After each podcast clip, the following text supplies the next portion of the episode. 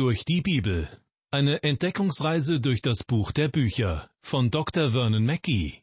Ins Deutsche übertragen von Roswitha Schwarz und gesprochen von Kai-Uwe Wojczak. Ich begrüße Sie recht herzlich zu einer weiteren Ausgabe der Sendereihe Durch die Bibel. Herzlich willkommen.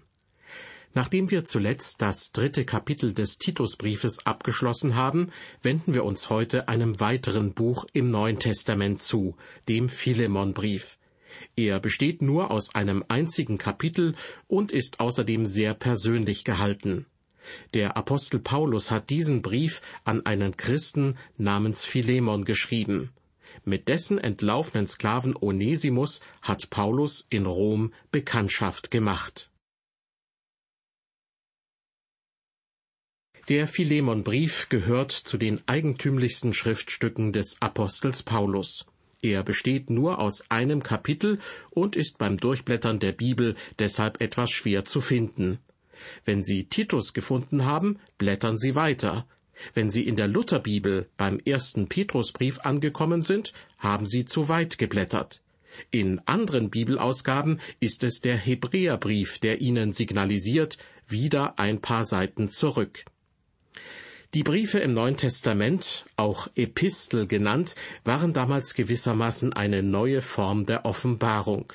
Vorher gebrauchte Gott das Gesetz, die Geschichte, Lieder und Gedichte, Prophezeiungen und die Evangelien, um zu den Menschen zu reden. In den Episteln wählte Gott einen persönlicheren und direkteren Ansatz, wobei es durchaus verschiedene Arten von Briefen gibt. Einige sind an Gemeinden gerichtet, andere an einzelne Personen. Ich bin mir fast sicher, dass Paulus nicht einmal ahnte, dass der Philemonbrief zu einem späteren Zeitpunkt in die Heilige Schrift aufgenommen werden würde. Ja, wahrscheinlich wäre ihm dies sogar ein wenig peinlich gewesen. Diesen Brief zu lesen ist, als würden wir dem Absender Paulus oder auch dem Empfänger Philemon über die Schulter gucken, denn Paulus schrieb diesen Brief an ihn persönlich. Das schmälert aber nicht die Inspiration und den Wert dieses Briefes. Ich bin davon überzeugt, dass der Heilige Geist aus gutem Grund dafür gesorgt hat, dass er in der Bibel aufgenommen wurde. Dieser Brief hat natürlich eine Vorgeschichte. Philemon lebte in Kolosse, einer Stadt hoch oben im Gebiet der Phryger, das heute in Anatolien, also in der Türkei liegt. Von der Stadt existieren heute jedoch nur noch Ruinen. Zu Paulus Zeiten war es aber eine große Stadt, und einer von Paulus Briefen ist sogar adressiert an die Gemeinde von Kolosse. Wir haben zwar keinen direkten Beleg dafür, dass Paulus einmal selbst in dieser Stadt gewesen ist, aber anzunehmen ist es schon. Der Hintergrund zum Philemonbrief führt uns mitten in die dunkle Geschichte der Sklaverei. Im Römischen Reich gab es schätzungsweise 60 Millionen Sklaven bei einer Gesamtbevölkerung von etwa 120 Millionen Menschen. Ein Sklave war persönlicher Besitz. Er wurde schlechter behandelt als ein Feind und war den Launen seines Herrn völlig ausgeliefert. Philemon, der ein reicher Mann war, hatte sich zum Glauben an Jesus bekehrt. Vermutlich war er in Ephesus gewesen, als Paulus dort täglich im Lehrhaus des Tyrannus sprach und Menschen von überall her kamen, um ihn zu hören. In Kleinasien lebten Millionen von Menschen, und Philemon war einer von denen, die Jesus kennenlernten. Philemon besaß mehrere Sklaven, darunter einen namens Onesimus. Wie so viele wagte dieser es eines Tages seinem Herrn davonzulaufen und wie viele andere entlaufene Sklaven ließ er sich in einer großen Stadt nieder. Er reiste sogar bis nach Rom und hoffte dort in der Masse der großen Stadt unterzugehen. Eines Tages wurde Onesimus, dem einstigen Sklaven, jedoch bewusst, dass Freiheit auch eine Form der Sklaverei ist und dass umgekehrt Sklaverei auch eine Form der Freiheit bietet. Als Sklave wusste er, wo er schlafen und was er essen würde, denn dafür war sein Dienstherr zuständig gewesen. In Rom jedoch stand er diesbezüglich vor einem echten Problem. Ich stelle mir vor, wie Onesimus eines Tages auf der Straße eine Menschenmenge um einen Mann stehen sah. Er drängte sich hindurch, um den Mann zu sehen. Dieser war in Ketten gelegt. Onesimus war seinen Ketten fortgelaufen und dachte, er wäre frei. Als er aber diesem Mann zuhörte, es war der Apostel Paulus, da dachte er, dieser Mann ist frei trotz seiner Ketten, doch ich bin immer noch ein Sklave, ein Sklave meines Hungers und meiner sonstigen Bedürfnisse. Aber dieser Mann, er ist innerlich frei. Onesimus wartete, bis die Menge sich auflöste. Dann ging er zu Paulus. Er wollte mehr darüber erfahren, was Paulus predigte, und Paulus führte ihn zum Glauben an Jesus. Er erzählte ihm vom Evangelium, dass Jesus für ihn gestorben war, begraben wurde, aber am dritten Tage auferstand. Er forderte Onesimus auf, Jesus zu vertrauen, und das tat er. Onesimus wurde eine neue Kreatur in Jesus Christus. Danach tat Onesimus das, was wohl jeder frisch bekehrte Mensch tut. Er dachte über sein bisheriges Leben nach, über seine Verfehlungen, die er nun richtigstellen wollte. Er sagte zu Paulus, ich muss dir gestehen, ich bin ein entlaufener Sklave.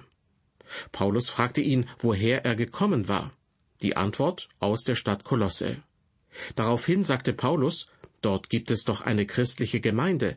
Wer war dein Dienstherr? Es war Philemon. Meinst du den Philemon, der an der Hauptstraße wohnt? Ja, genau den.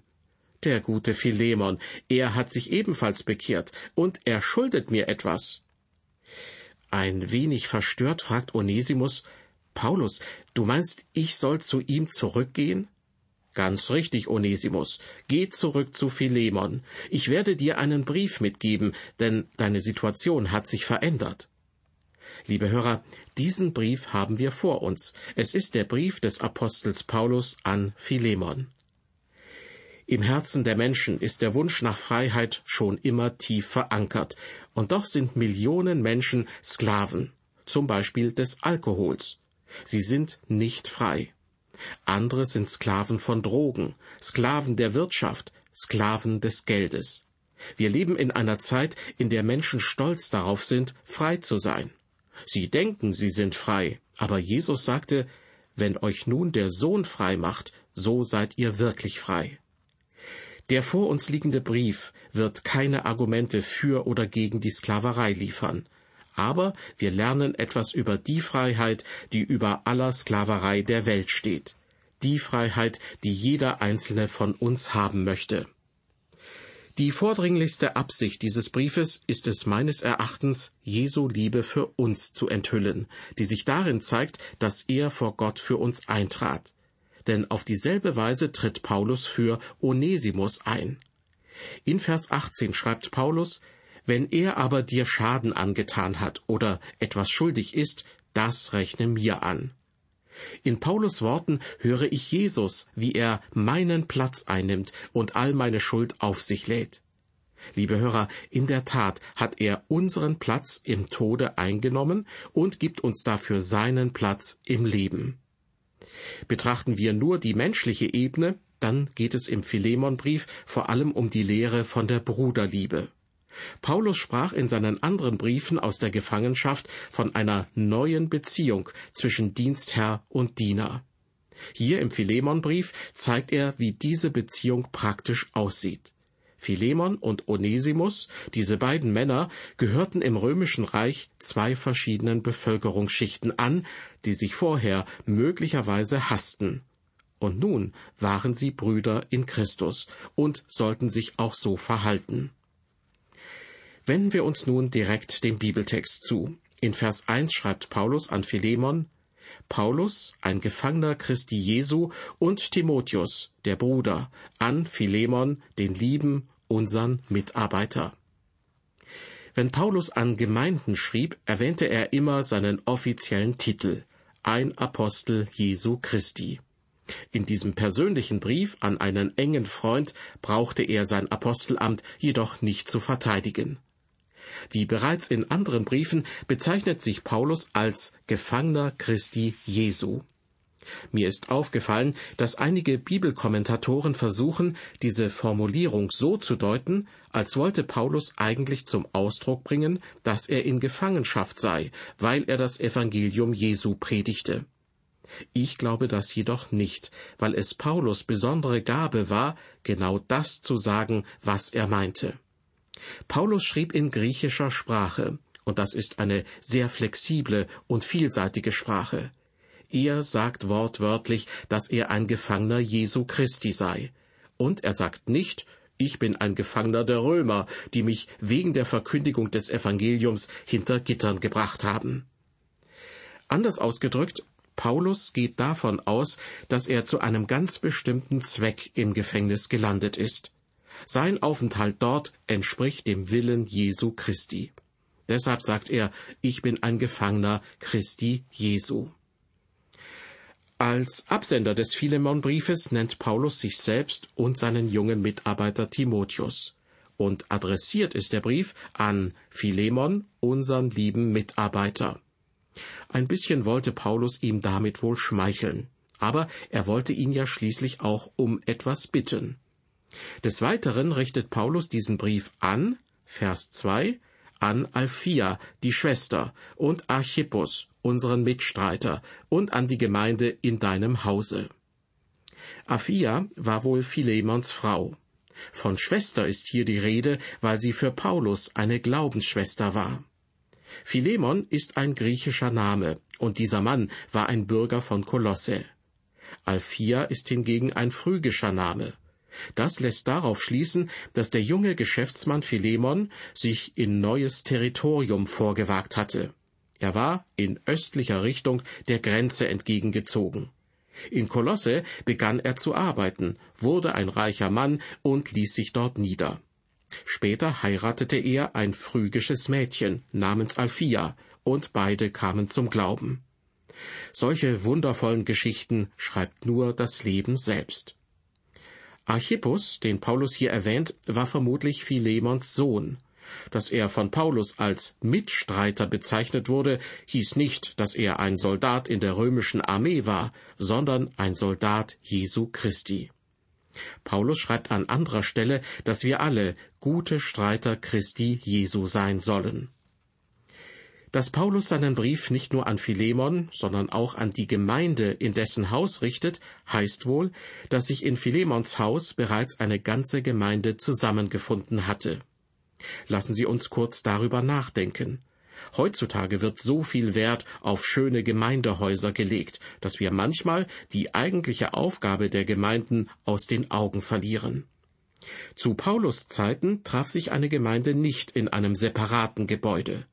Die heidnischen Götter, die hatten große Tempel, aber die ersten Gemeinden hatten keine besonderen Versammlungsräume. Über 200 Jahre lang trafen sie sich vermutlich in den Häusern ihrer Mitglieder. Weiter mit Vers 3. Gnade sei mit euch und Friede von Gott, unserem Vater und dem Herrn Jesus Christus. Diese Grußformel gebraucht Paulus in jedem seiner Briefe an Personen und an Gemeinden. Vers 4. Ich danke meinem Gott alle Zeit, wenn ich deiner gedenke in meinen Gebeten. Philemon ist ein Mann, für den Paulus betete.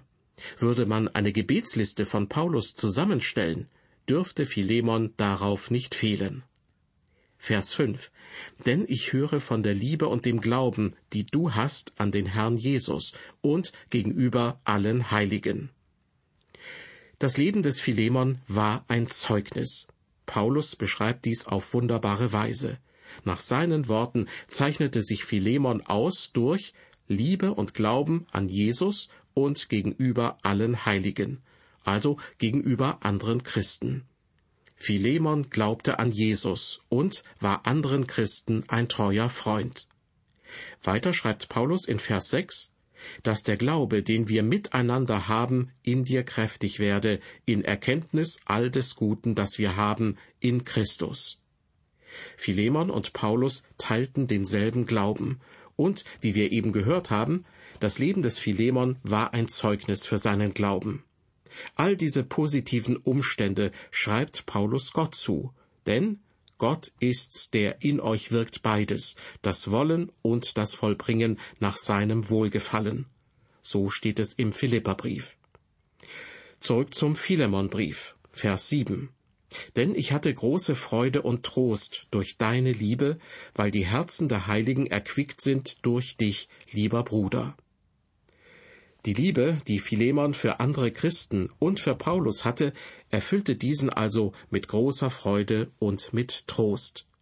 Wenn Paulus hier von den Herzen der Heiligen spricht, meint er das gesamte Seelenleben der Christen. Sie erlebten große Freude durch Philemon. Vermutlich war er jemand, der gerne Gäste, darunter auch Evangelisten, zu sich nach Hause einlud. Einfach ein großartiger Mann. Weiter schreibt Paulus ab Vers 8, Darum, obwohl ich in Christus volle Freiheit habe, dir zu gebieten, was sich gebührt, will ich um der Liebe willen doch nur bitten, so wie ich bin. Paulus, ein alter Mann, nun aber auch ein Gefangener Christi Jesu. Mit diesen Worten kommt Paulus nun allmählich zu seinem Anliegen, sich für den entlaufenen Sklaven Onesimus einzusetzen. Und er betont ausdrücklich, dass er Philemon um einen Gefallen bittet und ihn nicht in der Autorität als Apostel dazu auffordert. Drei Argumente bringt Paulus vor. Erstens, das Ganze möge geschehen um der Liebe willen, die Paulus und Philemon füreinander als Christen empfinden. Zweitens, Paulus betont, dass er inzwischen ein alter Mann sei. Zu diesem Zeitpunkt war er um die 60 Jahre alt, aber er hatte viel gelitten und war verfolgt worden für Jesus. Das hatte Spuren hinterlassen und ihn altern lassen. Und drittens bezeichnet sich Paulus erneut als einen Gefangenen Christi Jesu. Damit begründet er, dass er nicht persönlich zu Philemon kommen kann, eben weil er im Gefängnis sitzt. Vers 10 so bitte ich dich für meinen Sohn Onesimus, den ich gezeugt habe in der Gefangenschaft. Paulus spricht vor im Namen von Onesimus. Paulus hatte übrigens viele Söhne. Gemeint sind Söhne im Glauben, also Menschen, die durch seinen Dienst zum Glauben an Jesus Christus gefunden haben. Paulus nennt Timotheus und Titus seine Söhne und hier nun auch Onesimus. Über letzteren sagt er in Vers 11, der dir früher unnütz war, jetzt aber dir und mir sehr nützlich ist. Der Name Onesimus bedeutet gewinnbringend. Ein großartiges Wortspiel verwendet Paulus hier. Im Prinzip sagt er, als du den Gewinnbringenden bei dir hattest, brachte er dir keinen Gewinn. Nun, wo du den Gewinnbringenden nicht mehr hast, bringt er dir Gewinn. Im Klartext, als Sklave war Onesimus nicht besonders nützlich gewesen. Bei seiner Arbeit war er nicht mit dem Herzen dabei. Und das kann man ihm nicht mal übel nehmen, denn er ist schließlich ein Sklave. Nun aber sendet Paulus ihn zurück zu Philemon als einen Christen, und Paulus sagt, nun wird er dir Gewinn bringen. Ich möchte aber nicht, dass du ihn als Sklaven empfängst. Weiter ab Vers 12 den sende ich dir wieder zurück, und damit mein eigenes Herz. Ich wollte ihn gern bei mir behalten, damit er mir an deiner Stadt diene in der Gefangenschaft um des Evangeliums willen. Paulus bittet also Philemon, den Sklaven Onesimus so zu empfangen, als würde der Apostel Paulus selbst bei ihm vor der Tür stehen. Außerdem gibt Paulus zu, dass er Onesimus gern bei sich behalten hätte. Ich bin mir sicher, Paulus würde sagen, dieser Mann weiß, wie man dient, und ich brauche jemanden, der mir hilft. Ich bin im Gefängnis, ich bin alt und krank. Dieser Mann könnte mir helfen. Ich hätte ihn gern bei mir behalten und dir nur geschrieben, dass er hier bei mir ist. Aber das konnte Paulus natürlich nicht tun und schreibt deshalb in Vers 14, aber ohne deinen Willen wollte ich nichts tun, damit das Gute dir nicht abgenötigt wäre, sondern freiwillig geschehe. Paulus bringt hier zum Ausdruck, ich wollte Onesimus nicht bei mir behalten, weil das nicht richtig wäre, obwohl ich darüber nachgedacht habe. Wenn du ihn freiwillig zu mir zurücksendest, wäre ich damit einverstanden. Und was tat Philemon? Schickte er Onesimus tatsächlich zurück zu Paulus? Das wissen wir leider nicht. Ich bin mir aber ziemlich sicher, dass Philemon Onesimus mit dem nächsten Schiff nach Rom zurückschickte, bepackt mit vielen Dingen, die Paulus seine Gefangenschaft etwas erleichtern würden. Weiter ab Vers 15. Paulus schreibt an Philemon, denn vielleicht war er, Onesimus, darum eine Zeit lang von dir getrennt, damit du ihn auf ewig wieder hättest, nun nicht mehr als einen Sklaven, sondern als einen, der mehr ist als ein Sklave, ein geliebter Bruder, besonders für mich, wie viel mehr aber für dich, sowohl im leiblichen Leben wie auch in dem Herrn. Hier sehen wir, weil Onesimus zum Glauben an Jesus Christus gekommen ist, hat sich sein Status und seine Beziehung zu Philemon verändert. Nach römischem Gesetz war er zwar noch immer ein Sklave, aber für Philemon war er nun mehr als das, nämlich ein geliebter Bruder. Hier wird uns auf großartige Weise illustriert, wie mit der Schuld eines Menschen umgegangen werden kann. Sie löst sich nicht einfach in Luft auf.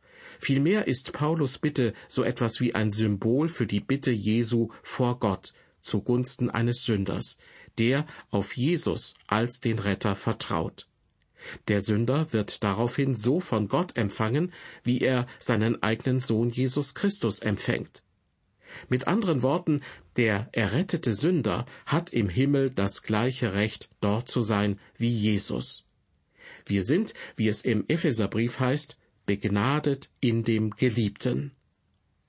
Aus dem Philemonbrief lese ich nun Vers 17. Paulus schreibt weiter, Wenn du mich nun für deinen Freund hältst, so nimm ihn, Onesimus, auf wie mich selbst.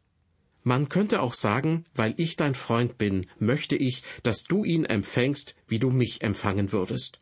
Du hast mir immer dein Gästezimmer zum Übernachten angeboten. Deshalb bitte ich dich, schicke ihn nicht hinaus in die Kälte, sondern biete ihm das Gästezimmer an. Vers 18.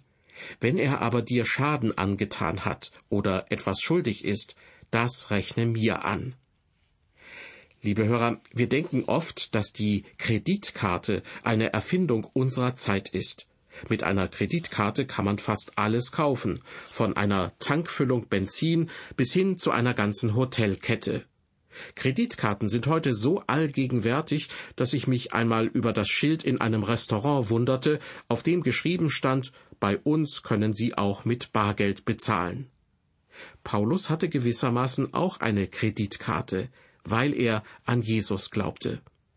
In Vers 18 bringt er zum Ausdruck, wenn Onesimus dir etwas gestohlen oder einen schweren Fehler gemacht hat, dann rechne es mir an belaste mein Konto und meine Kreditkarte.